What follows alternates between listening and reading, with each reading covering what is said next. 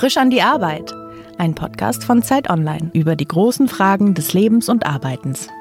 Herzlich willkommen bei Frisch an die Arbeit. Mein Name ist Daniel Erck. Heute zu Gast ist Matze Hielscher, Medienunternehmer, Podcaster und Autor. Herzlich willkommen.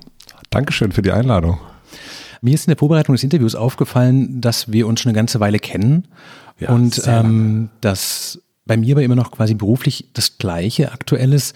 Bei dir mittlerweile aber mindestens der fünfte Karrierestritt da ist. Das letzte Mal, als ich, glaube ich, mich beruflich mit dir beschäftigt habe, warst du Bassist der Band Virginia Jetzt und das war 2007.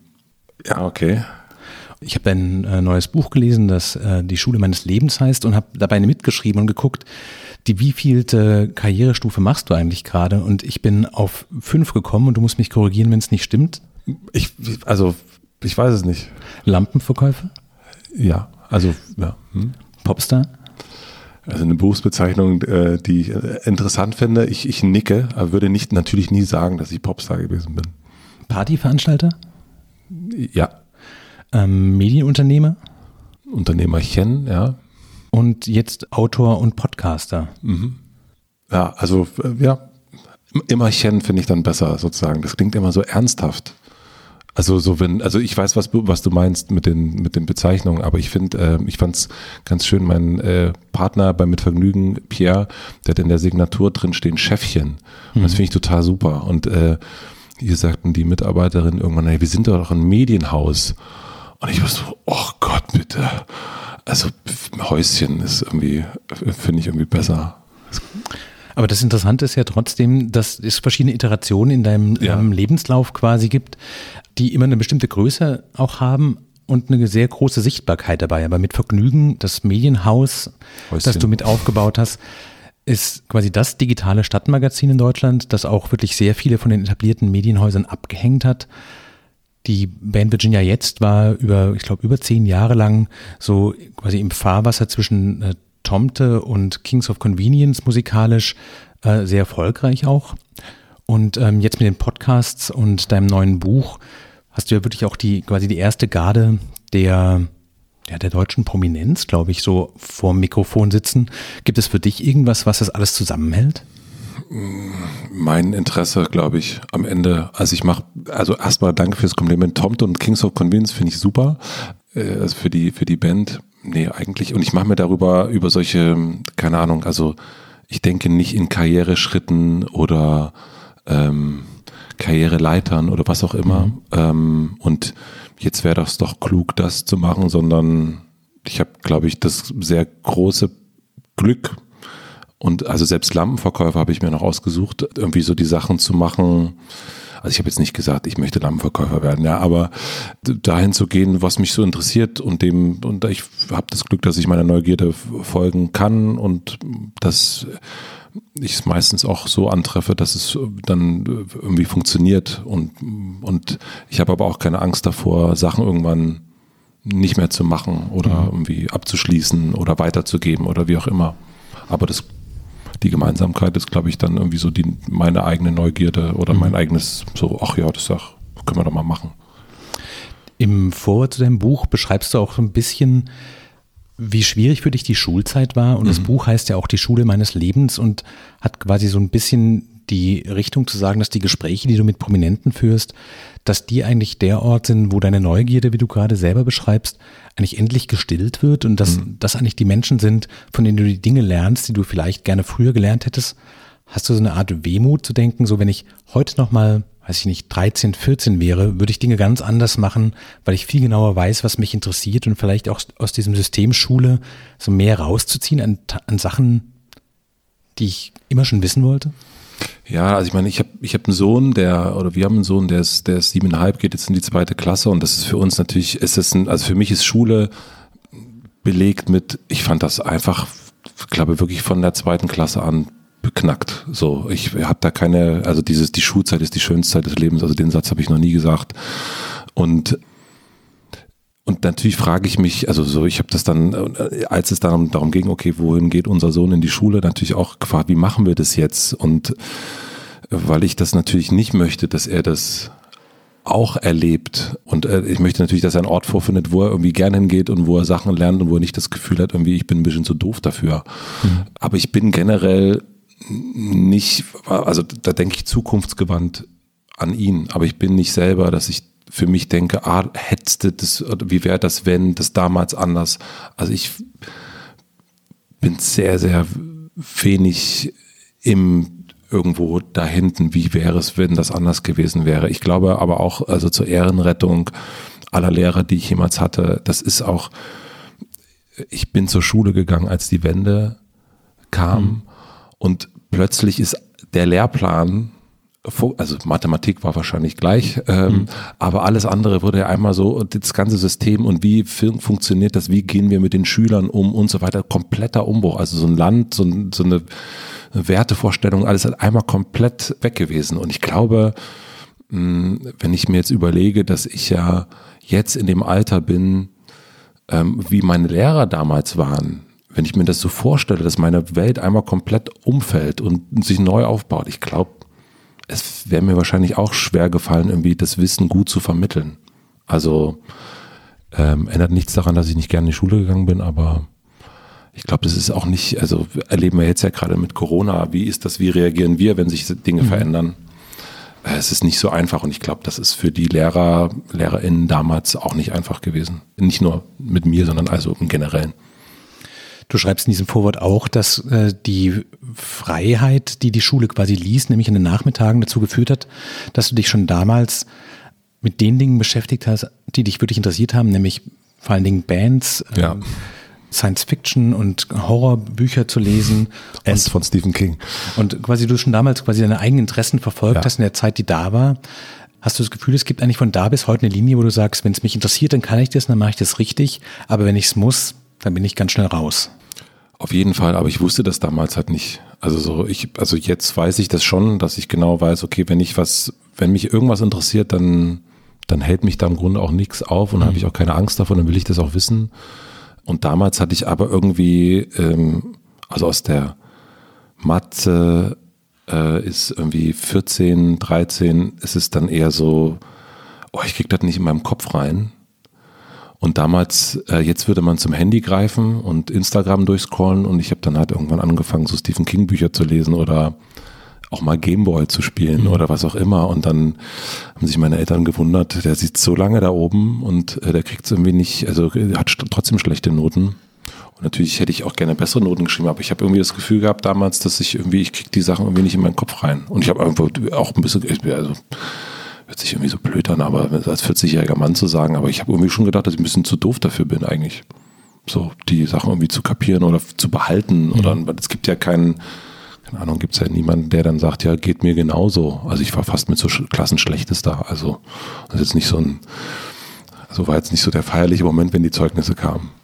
Gab es für dich einen konkreten Moment, wo du gemerkt hast, nee, ich bin nicht zu doof, sondern ich funktioniere einfach anders und die Schule ist für mich einfach gar nicht gemacht, aber das ist nicht mein Fehler. Das ist quasi eher so ein Lego-Problem, dass der eine Klotz nicht zum anderen passt. Oh, schönes Bild. Ähm, viel, viel, viel später. Also wirklich erst mit, äh, mit Vergnügen eigentlich. Also das, da war das so das erste Mal, also weil es dann vielleicht auch welche, welche Stufe war es? Äh, die dritte, vierte?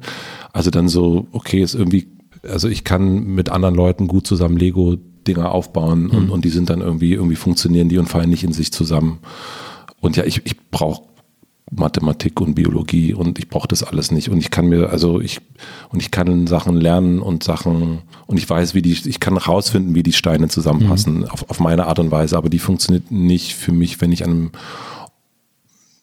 Schreibtisch sitze und irgendwie so Schulbücher vor mir habe. So, mhm. Das passiert über Geschichten oder Leute erzählen mir davon.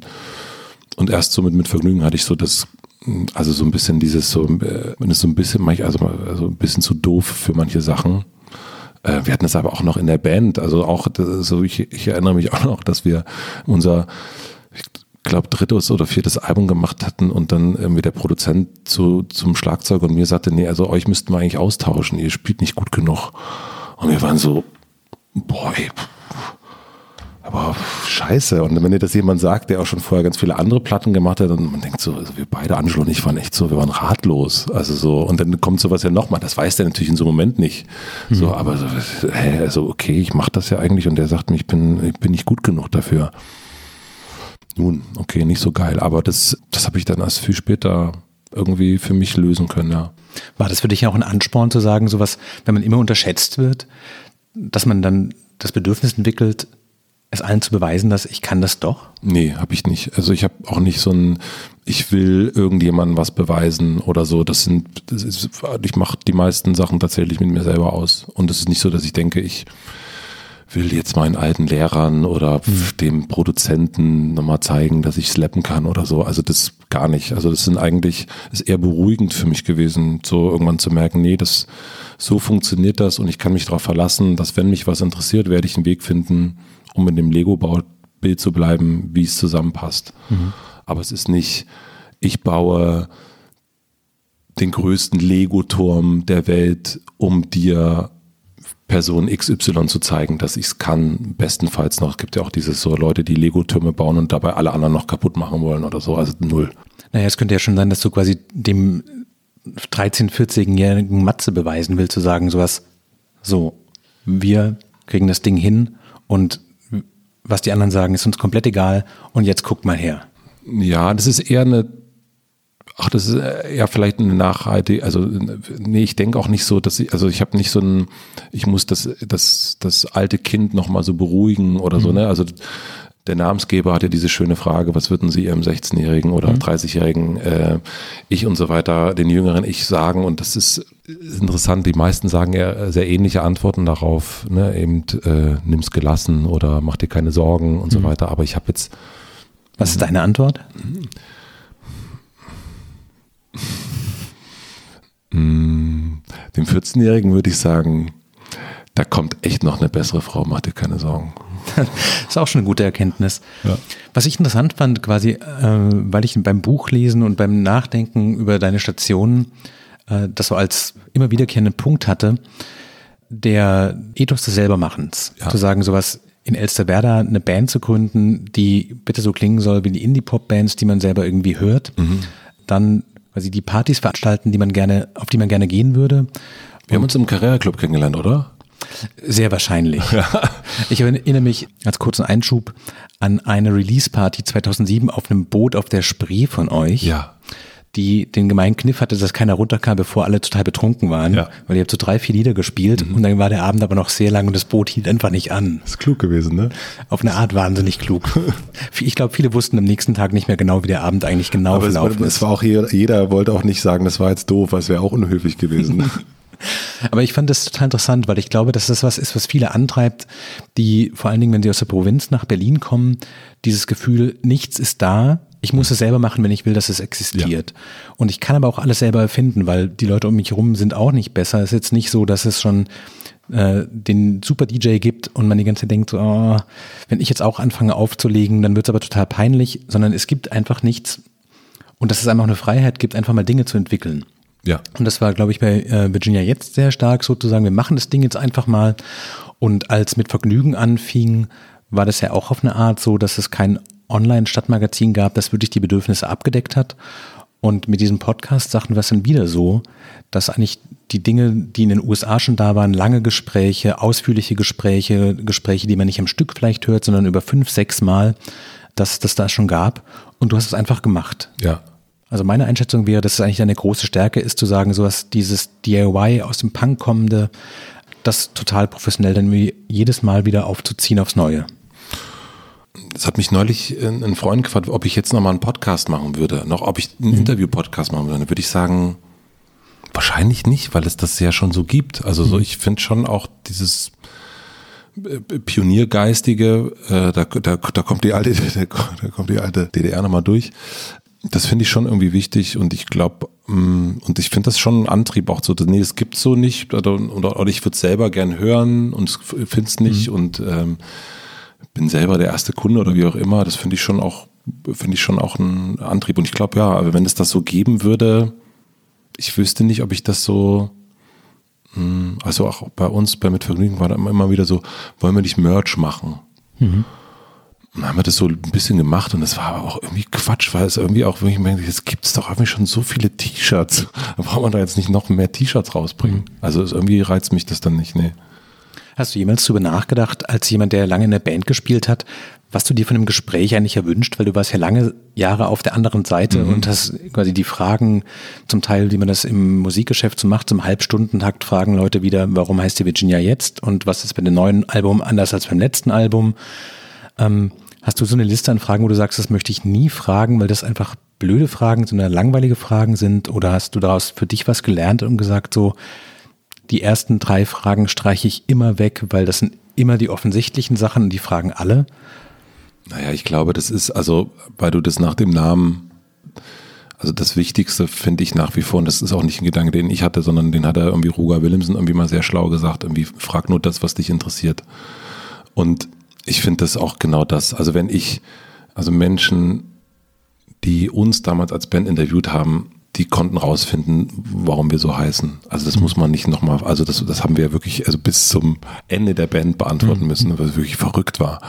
Und irgendwann haben wir angefangen, uns Geschichten auszudenken und irgendwas, weil es absurd war. Und das ich merke das immer, wenn man so, ähm, und ich finde das gar nicht, also es kommt ja immer darauf an, warum kommt man. Also so, und wenn wir über persönliche Gespräche reden, manchmal braucht man auch ein paar Informationen, um den Hörer, die Hörerin mitzunehmen, das ist auch völlig klar.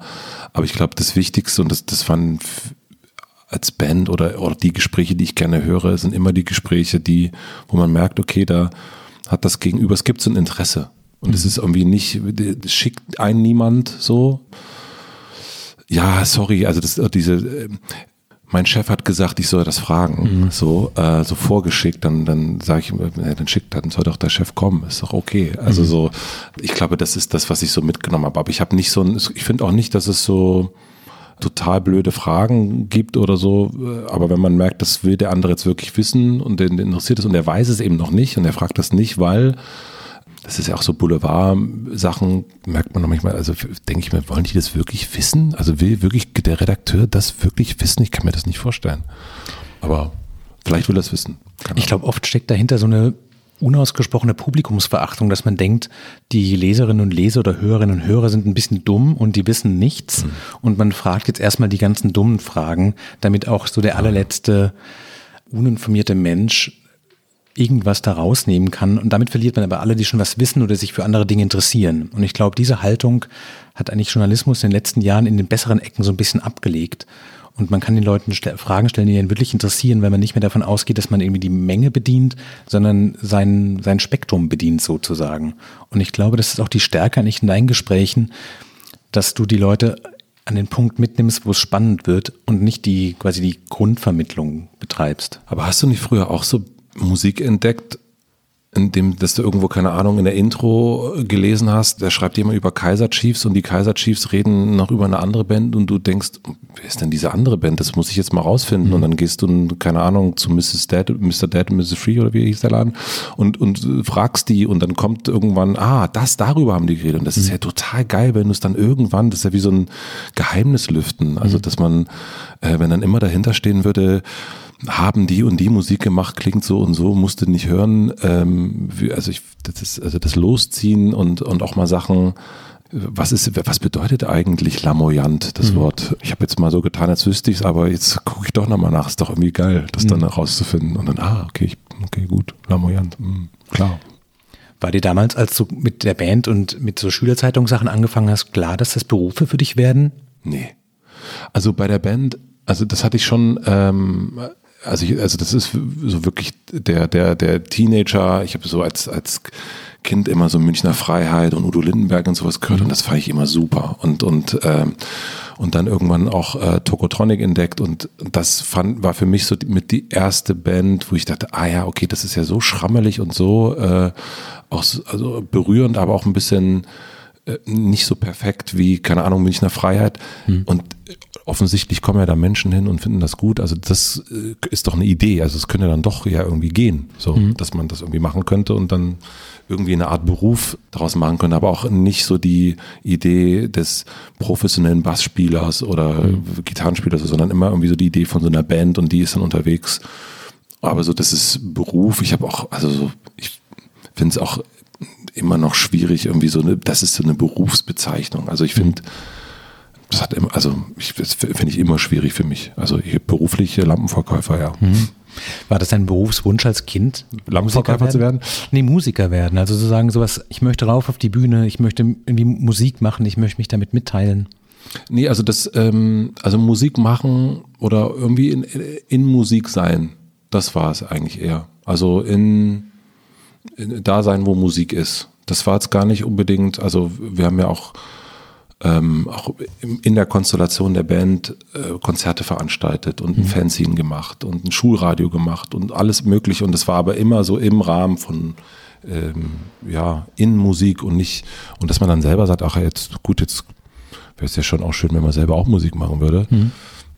Ja, aber es ist, ich habe jetzt nicht, ich habe nicht fantasiert, Gitarre spielen vom Spiegel stehend oder äh, Bürste in der Hand und, und sowas. Mhm. Das hatte ich nicht, nee. Und es war immer auch eine Idee, mit irgendwie eher mit den Leuten, mit Menschen was, also mit Freunden was zusammen zu machen mhm. und nicht jetzt irgendwie selber. Äh, ich habe auch mal versucht, einen, äh, Tokotronik-artigen Song zu schreiben, war alles furchtbar. Hattest du einen Berufswunsch als Kind, wo du sagst, so, das war eigentlich mal der Traum? Eig nee. Ich dachte so, ich habe früher, äh, kennst du noch äh, so Perry Mason? Hatte mhm. das noch was? Also, also ein Anwalt war das. Ja. Ich, also das ist ja spannend, Anwalt, das könnte ich mal werden. Aber es hielt nur kurz. Das ist, glaube ich, das Einzige, was mir so einfällt, so wirklich Berufswunsch, wo man sagt, okay, Beruf Anwalt, interessant. Mhm. Nun gut, dann kam die, die Schule. Gerechtigkeit. Dann kam die Schule dazwischen. Und äh, dann war relativ schnell klar, das wird mit Anwalt wird schwierig. Aber ich glaube so, eigentlich so diffus in der Musik leben und davon leben. Und das hätte jetzt auch Management oder so sein können. Ja, mhm. ja aber irgendwie so dieses Musikding. Und dass es dann so selber geklappt hat. Also, aber ich habe nicht gedacht, nee, ich glaube nicht, dass ich geträumt habe, ich werde Musiker und verdiene damit Geld. Weiß mhm. ich, kann ich mich nicht dran erinnern. Fehlt dir das heute? Auf die Bühne hoch und mit Freunden Musik und unten stehen Leute und singen mit? Nee, nee, dann würde ich es, glaube ich, machen. So. Ähm, nee, ich habe so das so für mich mh, mm, also Angelo, unser Schlagzeuger, ähm, äh, der, Lust, also der zum Beispiel die Holzwände gebaut hat, die hier neben uns sind und die, die Beglasung, die zwischen uns ist, der hat, der hat eine Band ähm, und, und äh, die spielen Smith-Cover-Songs mhm. und ähm, und da geht der, spielt er so in Neuköllner Spelunken und dann kann man die und manchmal auf den Geburtstag und das, dann fährt er halt sein Schlagzeug dahin und freut sich und äh, stellt sich fünf Bier rein und das ist, das ist immer der schönste Abend des Monats. Und so ein Bedürfnis habe ich nicht. So, ich habe das ganz tolle Erinnerungen und das Privileg gehabt, wirklich in der Jugend irgendwie Bands anzuhimmeln und, und, und in der Jugend und so weiter. Das, und dann irgendwann selber auf Festivals zu spielen, auf die man, an die man sich hingeträumt hat. Und das ähm, ist es wie so Haken fertig, also mhm. toll. Also auch gar nicht so, es hört sich so, ja, bin der, dann der oder so, aber das war schön und ich habe jetzt aber nicht mehr das Bedürfnis. Also das ist ein bisschen wie, keine Ahnung, wenn man jung ist, dann will man ganz viele Frauen küssen und irgendwann küsst man eine Frau und denkt, ach nee, das ist doch jetzt super so. Hm. Ich habe dich vorhin als Medienunternehmer und Podcaster vorgestellt. Würdest du von dir selber sagen, dass du Journalist bist? Nein, würde ich nicht sagen. Warum? Also, weil ich keine journalistische Ausbildung habe. Ich weiß nicht, du hast bestimmt eine? Ich habe auch keine journalistische auch keine, Ausbildung. Also ich würde sagen, du bist für mich ein Journalist, also im, im Kopf, das wäre das ist ein Journalist. Nee, ich habe keine Ausbildung und ich finde, und ich gehe immer so bei den Sachen, die mich interessieren, ob ich jetzt schreibe, ob ich jetzt irgendwie was ins Mikrofon sammle, dann irgendwie von mir selber aus und von meinen, irgendwie so meinen eigenen Dingen irgendwie. Und ich habe nicht, ähm, und bei Journalisten gibt es dann immer noch mal drei andere, äh, dies, das, Ananas mhm. und so weiter. Und das, das habe ich gar nicht so. Also ich will natürlich trotzdem, dass das Geburtsdatum von jemandem richtig ist, aber das ist nicht, das ist, ordnet sich nicht unter so einem, ähm, das ist ja die Ethik des Journalisten, mhm. sondern das ist dann irgendwie so, also das ist Matze, mhm. Matzismus vielleicht. Mhm. Äh, aber es ist nur für mich irgendwie und nicht, ich würde aber, ich finde auch selbst wirklich Medienunternehmer dann, dann bei Medienunternehmer denke ich an Giovanni Di Lorenzo, so mhm. das, da denke ich an Medienunternehmer, so das ist für mich oder oder auch keine Ahnung Philipp Westermeier oder so, das sind für mhm. mich Medienunternehmer oder sind ja wenn jemand keine Ahnung äh, Rainer Esser, glaube ich, bei euch, ne? Äh, das sind so. Das ist der Geschäftsführer der Zeit, ja. Ja, das sind so Medien, das sind so Unternehmer und die, So, äh, aber ich, ich fühle mich da nicht so. Ich, ich kann auch keine Bilanz lesen. Das kann der Herr Esser bestimmt. Kurze Zwischenfrage, das hatte ich mir nicht für später aufgehoben, aber weil du es gerade selber gesagt hast, du bist 40 mittlerweile. Ja. Hast du jemals darüber nachgedacht, vom Matze wegzugehen und zu sagen sowas, ich bin jetzt ein erwachsener Mann, ich möchte gerne Matthias Hielscher genannt werden. ähm, einfach weil vielleicht diese Jugendlichkeit und diese Unmittelbarkeit und auch diese Dutzbarkeit ja. irgendwann auch lästig wird? Total schöne Frage. Nee, also mein Sohn nennt mich auch Matze. Hm. Und er sagte nämlich, Matthias, das passt überhaupt nicht zu dir. Du bist Matze. Und das dachte ich, ist super, dass der das so sieht. Und Matze ist ja wirklich erst in Berlin äh, gekommen durch, durch eine Bekannte, die mich immer so genannt hat. Und alle haben dann irgendwann sind da so eingestiegen und ich ähm, und finde mich auch, also so ja, mit 40, jetzt bin ich, ah, jetzt habe ich ja ein Buch, da steht dann Matthias Hielscher drauf. Also meine Eltern finden es furchtbar, dass da Matthias Hielscher drauf steht, garantiert. Ähm, aber steckt jetzt nicht so eine Mensch als Markidee dahinter zu sagen, so, das heißt Hotel, Hotel Matze und ich bin überall Matze, das ist meine Personality Brand, wie man das so macht? Nee, nee. Äh, also ich äh, stelle mich auch selber als Matze vor und, mhm. und ähm, finde es auch selber, also es gibt so ein paar ähm, Kontakte, die mich Herr Hielscher nennen. Das finde ich immer so ganz, oh Gott, oh Gott, kann, kann man uns bitte irgendwie dann, äh, es gibt jetzt einen Herr Matze zwischen jemandem und mir, also weil er das irgendwie so möchte, aber nee, ich finde irgendwie das, also Matthias, also so, ich sage doch eh eigentlich nur noch, mein, meine Eltern sagen das, meine Schwester, äh, meine Nichte, es gibt ganz wenig, die mich so nennen. Hm. Ja, also es ist aber auch nicht, also ich finde es auch okay, ich finde es aber manchmal irritierend, wenn das, wenn das, wenn jemand, äh, den ich noch nicht so gut kenne, Matthias zu mir sagt, dann denke ich, oh, hä? Also es ist irgendwie auch, es ist irgendwie auch also noch. hat sich quasi umgedreht. Der Name im Pass ist für dich fast intimer und familiärer ja, als der öffentliche Name. Ja, ich habe auch so ganz arschlochmäßig gesagt, äh, in dem Moment, äh, Matze, bitte. Weil das ist irgendwie, ich finde es auch, dass irgendwie ist es doch so vorbehalten. Hm. Dann doch irgendwie so einer wirklich sind, sind, sind den strengen Matthias.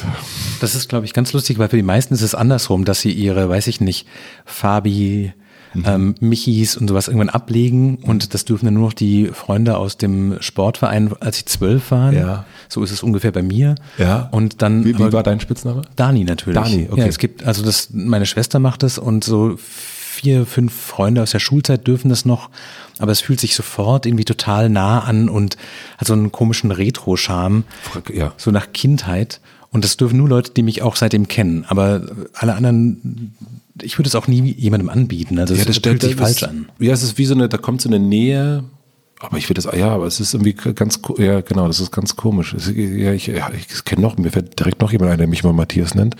Fände ich es aber, glaube ich, albern, der Person zu sagen, bitte nenn mich Matze. Bei der Forschung Medienunternehmer und Podcaster, da stecken ja eigentlich zwei Tätigkeiten drin. Mhm. Nämlich das eine ist quasi, du bist das, wie du selber vorhin sagtest, quasi das Chefchen von mit Vergnügen Mitarbeitern, mhm. also sowohl den Redaktionen in Berlin, Hamburg, Köln und München, richtig? Mhm. Und das Reisevergnügen, ja und du machst die Podcasts. Mhm. Was sind für dich denn die Arbeitstage, wo du abends rausgehst und sagst, das war ein richtig guter Tag? Ich habe gestern äh, zu meiner Frau im Bett äh, wirklich äh, nicht gestaged gesagt, das war heute ein Beispieltag. Also das war so, das war ein totaler, das war so ein 1A Top Tag gestern. So soll ich erzählen, was was ja, passiert bitte. ist? Ähm, ich bin, also ich bin erster Tag nach dem Urlaub gewesen. Ich bin eine halbe Stunde vor meiner Familie aufgestanden, habe meditiert und, und ähm, ich schreibe immer morgen so Morgenseiten. Und dann ist meine Familie aufgestanden. Dann haben wir unseren Sohn fertig gemacht, haben noch Späßchen gemacht. Dann bin ich in ins Studio gefahren, ins mit Vergnügungsstudio. Dort hatte ich dann erst so habe ich die Kollegin wieder getroffen und es war irgendwie lustig und wir haben ein bisschen gequatscht. Dann waren Redaktionsmeetings per Zoom und dann haben wir darüber, dann wurden so, da habe ich dann, ah ja, okay, das ist los, das ist los, okay. Hm, und dann Ideen ausgetauscht, was wir machen und äh, zum Beispiel den Weltstreifentag ähm, haben wir besprochen, zum Beispiel, den wir wieder machen dieses Jahr und und solche Sachen, das fand ich total, das war total gut. Und dann habe ich so eine Mittagspause gehabt, habe ich nochmal so zehn Minuten hingelegt und dann habe ich Luke Mockridge interviewt.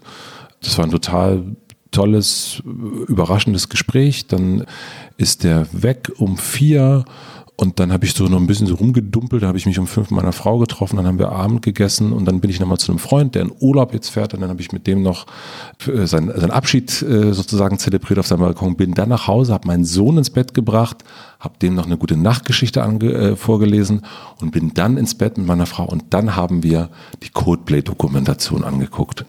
Es war einfach um, um 23 Uhr bin ich beispielstags geschwängert eingeschlafen. Mhm. Und heute Morgen bin ich aufgewacht und hab, bin direkt laufen gegangen zu Codeplay. Super, gestern gewesen. Aber gibt es so Dinge, wo denen du sagst, das wären die anstrengenden Tage, sowas ja. wie die Bilanzen lesen, irgendwie die Abrechnung machen, wirklich der Chef von einem Unternehmen sein und dann auf der anderen Seite ein Gespräch mit jemandem vorbereiten, das dich einfach privat total interessiert und du sagst sowas, es gibt eben halt auch die, die Pflichttage?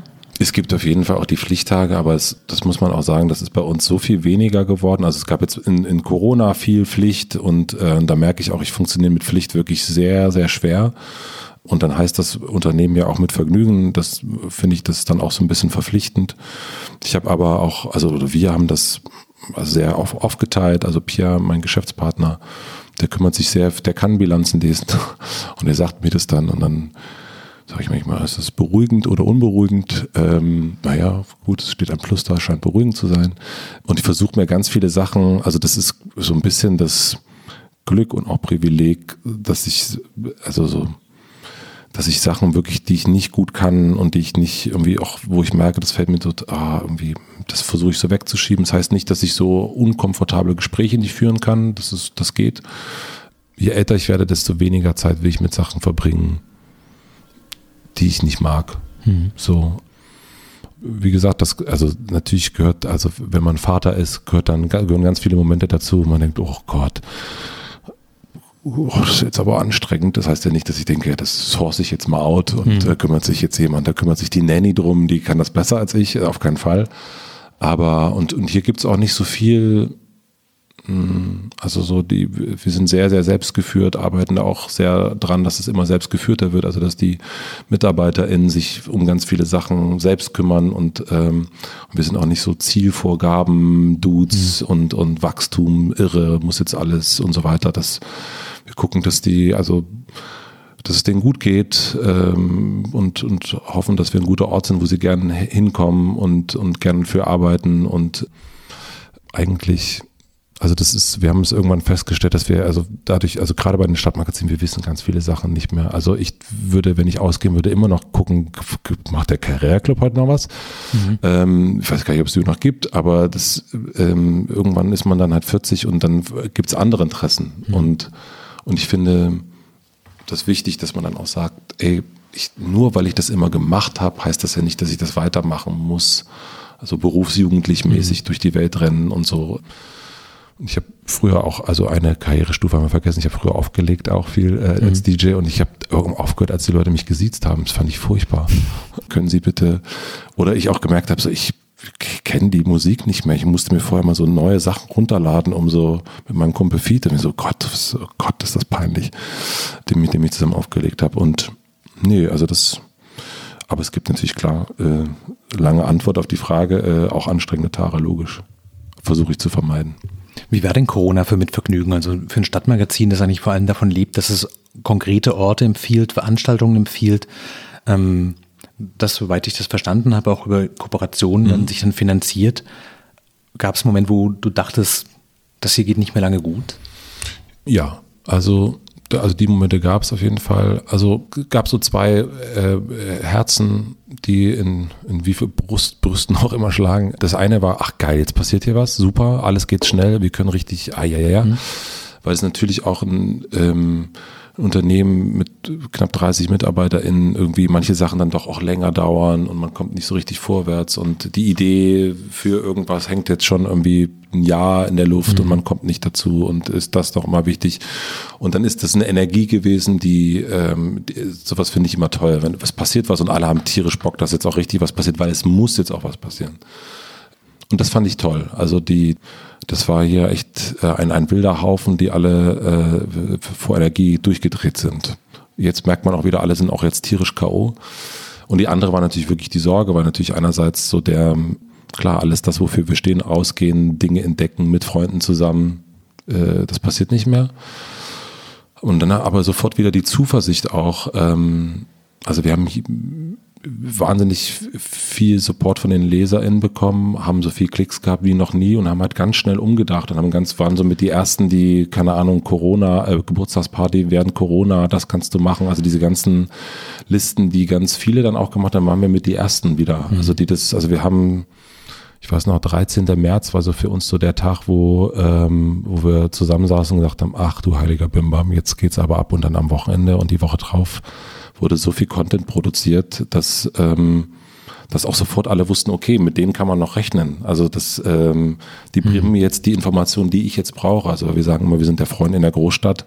Und das heißt auch alle, wir sitzen jetzt genauso wie alle zu Hause und gucken, wie wir die Sachen gebacken kriegen. Und das, und natürlich das Finanzielle, klar, das, das, das fand ich ähm, belastend und, äh, und wir haben am Anfang ein Versprechen gegeben, was wir nicht wussten, ob wir es halten können. Das fand ich schon im Nachhinein auch grenzwertig von uns selber, nämlich, dass wir bis September hinkommen.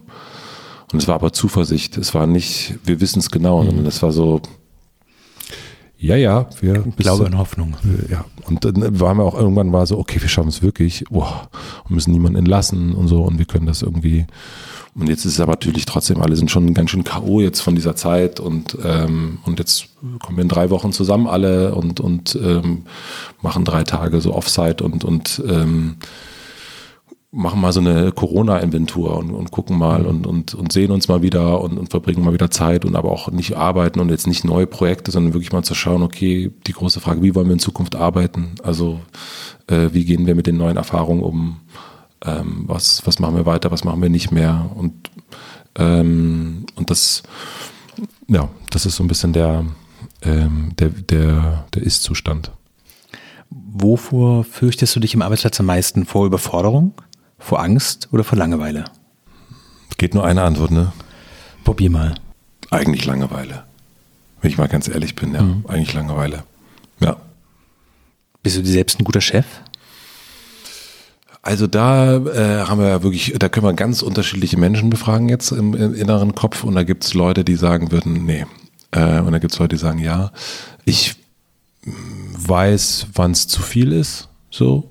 Also das ist ja, also ich weiß dann auch, ich habe jetzt Urlaub gehabt und habe eine Woche auch wirklich einen Stecker gezogen, also weil ich gemerkt habe, so jetzt müssen wir mal ganz kurz äh, die, die, äh, die Motorhaube, die so ganz schön heiß gelaufen jetzt in den letzten Monaten, jetzt müssen wir mal abkühlen. Das weiß ich schon. Und ich weiß, die Sachen, die notwendig sind, um das so mein äh, so Antrieb, äh, also ich, ich fahre schon gerne viel, viel und ähm, dass der aber, also ich weiß jetzt, dass ich, was ich brauche, aber ich, meine Frau würde sagen, oh, da könnte man noch ein bisschen, ein bisschen, ein bisschen ruhig könnte es noch sein. Hm. Kannst du dich selbst gut loben? Nee, null. Furchtbar. Die Aussicht auf Rente sich vorzustellen, dass du nichts von all den Dingen mehr tust, weil du es nicht mehr tun musst, weil genug Geld irgendwie angespart worden ist und keine Podcasts mehr aufgenommen werden, keine interessanten Menschen vor deinem Mikrofon sitzen. Die totale Hölle oder auch ein Gefühl von Erleichterung? Also ich glaube, also ich, für mich war noch nie so Geld Antrieb mm, und ich das auch schon so ein paar Mal, meine Güte, jetzt, wir leben, also wir sind in einem sehr, sehr schönen Büro gerade von Mitvergnügen und ähm, aber ähm, wenn das nicht mehr ist, dann ist das nicht mehr so. Und ähm, ich glaube aber, dass ich, also ich glaube nicht, dass es für mich sowas wie Rente gibt. Ich glaube, für mich gibt, also es gibt, glaube ich, nicht so diesen, ach jetzt der Liegestuhl, mhm. der gelbe, in der Tasche ist genug Geld für die nächsten 20 Jahre, super. Nee, ich glaube, also ich glaube, das, und das hoffe ich sehr, dass ich meine Neugierde immer weiter folgen kann und, und immer noch Sachen entdecke. Ich habe schon die Ahnung, dass das mit den Interviews und mit den Leuten, so äh, Leute, Menschen entdecken, dass das noch eine ganze Weile geht. Und ich glaube, mhm. das ist irgendwie, oh, ich stelle mir das irgendwie schön vor, dass es irgendwie, vielleicht ist es dann nicht mehr jede Woche oder so, keine Ahnung, aber dass das noch also ich habe noch, es gab wirklich, also in den letzten drei Jahren, seit es Hotel Matze gibt, also so, so selten Momente, wo ich dachte, oh, jetzt habe ich aber gar keinen Bock gerade drauf. Und ganz viel, also ich, ich habe mit einem Freund zusammen, Philipp, haben wir eine Liste, wo wir jeden Tag das Beste des Tages eintragen. Immer so einen, einen Moment. Und es ist immer, wenn ich jemanden interviewt habe und mit jemandem äh, gesprochen habe, ist das immer das Beste des Tages. Mhm. Und ich kann mir jetzt nicht vorstellen, dass das jetzt weniger wird. Also, also die Menschen werden ganz furchtbar. Die Menschheit wird furchtbar, dann vielleicht nicht mehr.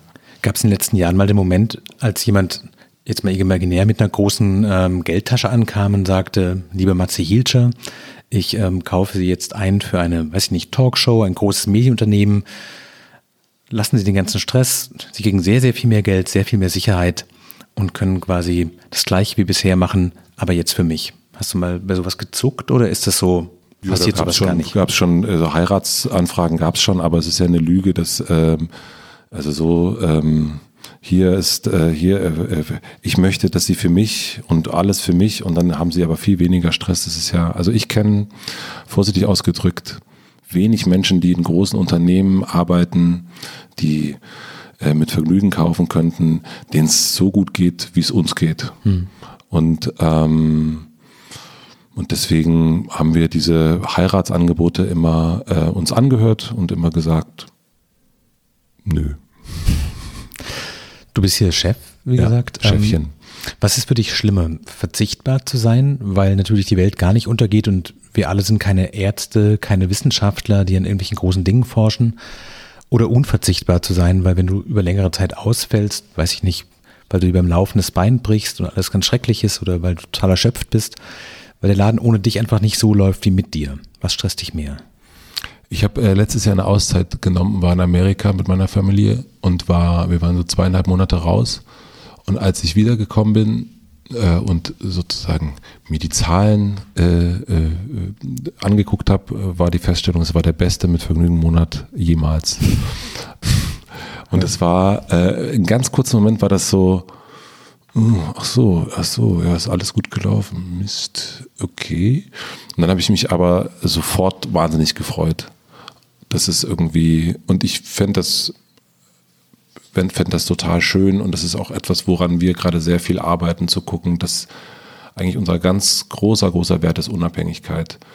Und die gilt aber nicht nur nach außen, sondern auch nach innen. Dass ein Unternehmen wie mit Vergnügen nicht abhängig ist von Matze und Pierre, mhm. sondern dass das auch, und wir leben es ja auch in den, also gerade in anderen Städten, da kennt uns niemand. Also wenn wir da auf eine Party von mit Vergnügen gehen, sind wir die, sind wir so Zivilpolizisten. ähm, also das ist, äh, tragisch eigentlich. Und das finde ich aber gut, dass es so ist, dass es irgendwie, dass man da nicht irgendwie davon abhängig ist und so. Und das, ich merke das auch, wenn ich jetzt mittlerweile, also die, Übergabe zu meinem, zu der Auszeit Amerika, das ging über Monate, meine Güte, war das ein, war das ein, habe ich mich wichtig genommen. Und jetzt bin ich im Januar auch wieder raus gewesen, habe das Buch geschrieben und ähm, dann sagte eine Kollegin, Charlotte, sagte, ich habe gesehen, du bist im Januar gar nicht da. Was machst du denn? Ich, ich schreibe ein Buch, willst du nicht mal Bescheid sagen? Ja, und das war zwei Tage vor Abreise. Mhm. Und es funktioniert. Und das ist, ähm, und das, also weil hier alles sind erwachsene Menschen und die, die, also also es ist doch, das ist ja eine merkwürdige Form der Großmannssucht, wenn man mhm. irgendwie denkt, ohne mich würde dieses, das ist totaler Quatsch. Also das, also das haben wir auf jeden Fall in den letzten, also ich glaube, wir sind schon noch wichtig, um so Grenzen zu setzen und zu gucken, wie macht man was, weil man uns natürlich noch so schiedsrichtermäßig anguckt. Aber ich glaube auch, äh, dass wir immer mehr gerade lernen, dass das auch ohne uns gehen würde mhm. und das ist eher so ein, aber das ist auch nicht awkward ist, wenn wir reinkommen. Alle denken so wie die Eltern, die jetzt zur Party kommen und man hat so Angst, sondern das ist irgendwie normal und cool ist und man geht, man ist mal ein halbes Jahr weg und dann kommt man wieder und man freut sich und man checkt wieder ein und, und man hat so einen Ort, wo man so hingehen kann. Hast du manchmal Angst, dass die besten Zeiten vielleicht schon vorbei sind? Weil alles, was man so anfängt, ist am Anfang sehr aufregend sehr interessant, alles neu und die Lernkurve ist total steil und irgendwann ist man in so okayen Gewässern drin und weiß, wie das Spiel funktioniert. Hast du die Sorge zu sagen, sowas, das könnte auch zu viel Routine werden? Mm, also ich habe das so bei mit Vergnügen gehabt tatsächlich. Also dass ich dann irgendwann dachte, boah, also ich, ich hatte eine, eine Kolumne für Radio Fritz mhm. und habe ich dann immer so Wochenendtipps gegeben. Und das war wirklich, also das war, Das war furchtbar, weil ich auf dem Spielplatz irgendwie so in der hintersten Ecke stand und so in der Hoffnung, dass man nicht hört. Und dann habe ich dann so Tipps vorgelesen, die natürlich irgendwie von Mitvergnügen kamen, aber überhaupt nicht von mir. Und habe ich gemeint, das ist so albern. Und habe es dann auch aufgehört und auch ganz bewusst auch gesagt, ich gehe raus aus dem, ich kann nicht Stadttipps geben oder irgendwas. Und, aber ich habe halt irgendwie in den Podcast mein, mein, meine neue Heimat gefunden innerhalb von mhm. Mitvergnügen. Und genauso wie eine Redakteurin, die eigentlich raus wollte, weil sie auch keinen Bock mehr auf Stadt hatte, äh, macht jetzt das Reisevergnügen. Mhm. Und das ist eher so, wie wir so Sachen angehen und deswegen und das, das machen wir jetzt, also wir haben, wir haben angefangen mit Club und einer Eisdiele und die gibt's nicht mehr und uns gibt's trotzdem noch und was, mhm. das Interesse geht weiter und ich glaube, das ist das Allerwichtigste, dass das Interesse weitergeht und dass man aber auch nicht daran festhält und sagt ähm, und sich nicht, also sagt, okay, ich will mich als DJ nicht siezen lassen, dann, äh, dann hört man halt auf und macht was Neues und das ist ja, das ist ja auch, also das Privileg ha, habe ich gehabt und ich hoffe, dass es auch noch weitergeht, aber ich habe jetzt nicht Angst davor, dass es so, so ab, dass das jetzt so, also allein und auch bei Hotel Matze habe ich immer noch, ähm, also trotz, ich weiß nicht wie viele Gespräche, 100 irgendwas, ähm, ich trotzdem, frage ich mich, bevor ich Luke Mockridge interviewe, wird das jetzt irgendwie cool oder wird das nicht cool und bin aufgeregt und bereite mich vor und hoffe und gucke und freue mich, wenn es geklappt hat. Also ich habe da nicht irgendwie keine Müdigkeit oder so, nö. Aber gibt es schon das nächste Thema, wo du so leicht mit den Hufen scharrst und denkst so, das habe ich mal gesehen, das habe ich gehört, das möchte ich auch selber machen, das müsste jemand machen und das könnte ich sein? Nee, also das habe ich gar nicht gerade. Also ich bin gerade so ganz, also so eigentlich geht es gerade so darum zu gucken, also was ich ja schon gesagt habe, so eigentlich eher zu, also an der Hufe scharen, also das ist eher das, es ist nicht etwas Neues, sondern es ist irgendwie zu gucken, wie kriegt man mit Vergnügen so hin, dass es wirklich, also dieses, dieser große Wert Unabhängigkeit, dass der wirklich nochmal mehr mhm. gelebt wird und dass wir mm, eine Firma haben, mm, die auch unabhängig von den Chefs ist. Und das ist, also ich kenne kein Medienunternehmen, kein Medienhäuschen, was so ist und was nicht irgendwie nach den, also so die meisten funktionieren ja doch nach ähnlichen Prinzipien und wir haben am Anfang des Jahres, gibt es immer so Jahresziele und wir haben gesagt, Jahresziele nicht wachsen. Und Corona hilft uns dabei. Dein Buch hat ein Schlusswort, das sind sowas wie zehn Lektionen, die du gelernt hast aus diesen über 100 Interviews, von denen ein guter Teil auch Thema deines Buchs ist. Mhm. Und mir ist ein Punkt aufgefallen, den ich in einem interessanten, fast schon Widerspruch zu den Dingen, die du im Buch selber schreibst, mhm. fand. Nämlich Punkt 9, berufliche Erfolge wie Auszeichnungen, Aufstiege und Applaus machen am Ende nicht nachhaltig glücklicher und zufriedener. Mhm. Erstens, du interviewst mehrheitlich Prominente, die mhm. nicht zwangsläufig älter sind als du, also mhm. auch nicht zwangsläufig weiser. Ähm, mhm. Und zweitens sind es alles Leute, die Auszeichnungen bekommen und sehr viel Applaus bekommen. Mhm. Denkst du nicht manchmal auch so was, eigentlich sollte man vielleicht mit Senioren sprechen, mit irgendwelchen Leuten, die ganz andere Dinge tun, die sich aus diesem ganzen Medienzirkus, in dem wir beide uns befinden, rausgezogen haben oder damit gar nichts mehr zu tun haben und die vielleicht eine ganz andere Art von Glück viel besser verstehen als diese ganzen Menschen, die in der Gala stehen, die auf Instagram viele Follower haben und die sich von all dem frei machen, was einen ja doch, ob man es will oder nicht, mit antreibt? Auf jeden Fall. Also deswegen ist dann, also das ist jetzt nicht im Buch drin, aber ähm, ich habe jetzt in diesem Jahr äh, Hartmut Rosa zum Beispiel mhm. interviewt, den Soziologen. Und äh, auch äh, da habe ich auch gemerkt, okay, das ist nochmal etwas, was mich, das, das finde ich, fand ich so, das hat mich so beeindruckt, das Gespräch, dass ich merke, dass ich da auch noch viel mehr in diese Richtung gehen will und noch mehr ähm, dahin schaue. Und ich merke auch, dass es einen ganz, ganz großen Unterschied gibt zwischen Wolfgang Job und ein, äh, einer Person, die eher Anfang 20 ist. Ich mag beide Sichten. Mhm. Ähm, aber ich freue mich jetzt, äh, dass ich Christine Westermann endlich treffen darf. Und, und also ich merke, dass es da gibt es nochmal genau das, diese andere Erfahrung, diesen anderen Blick drauf. Aber ich finde es spannend. Ich habe, wie gesagt, gestern mit Luke Mockridge gesprochen und der wirklich der erfolgreichste Comedian in Deutschland ist, nachweislich. Und der sagt, ich bin diesen ganzen Berg hochgerannt und habe irgendwann die Tür aufgemacht und habe es auch nicht gefunden, was ich die ganze Zeit gesucht habe. Und das ist eigentlich, finde ich, das beruhigend irgendwie, dass man so gar nicht diesen, man denkt, da oben ist irgendwas, also dieses, äh, keine Ahnung, und, und dann hast du eine Million Follower und dann? So, und am Ende sind es dann irgendwie, ist es dann doch irgendwie mit der Frau Coldplay gucken und, und, äh, und irgendwie mit dem Sohn Zeit verbringen und so. Darum geht's doch irgendwie viel eher. Und ich, natürlich geht's trotzdem auch, Sachen zu machen, die einen so interessieren. Aber ich glaube, sowas wie Zahlen hinterherrennen oder ähm, Karriereleitern hochsteigen, irgendwas.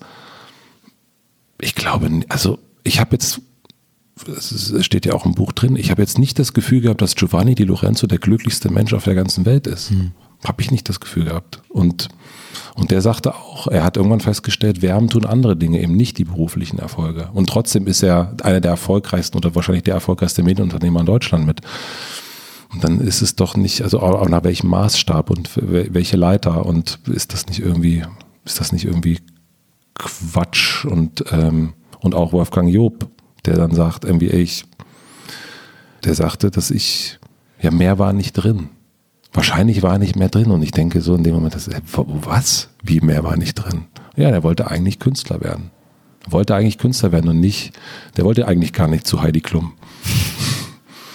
Ganz herzlichen Dank. Danke, die hat mir großen Spaß gemacht. Äh, dein Buch heißt Die Schule meines Lebens, Weisheiten und Lebenstricks ziemlich ungewöhnlicher Menschen und erscheint Ende August im Pieper Verlag.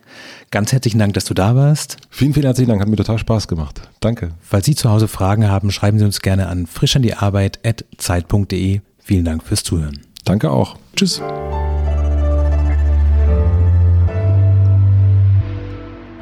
Frisch an die Arbeit, ein Podcast von Zeit Online.